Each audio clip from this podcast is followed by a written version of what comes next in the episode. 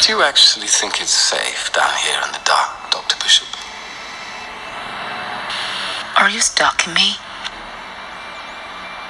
I'm merely pointing out that rowing on your own is a risk. So, the Book of Life, what did you do with it? I don't know what that is. Which of your powers, how could you not know? Just because you saw me in the library, that was unusual for me. I don't use magic. Don't lie to me, Diana. I can feel your power.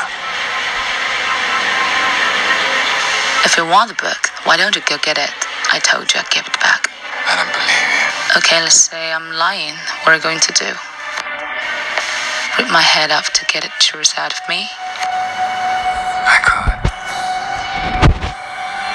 But it's not how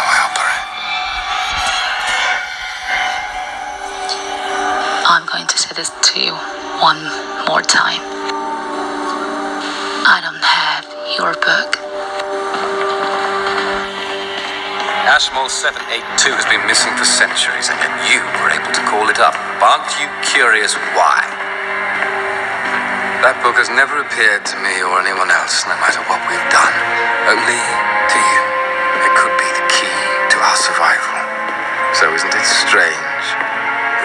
creature can summon it is a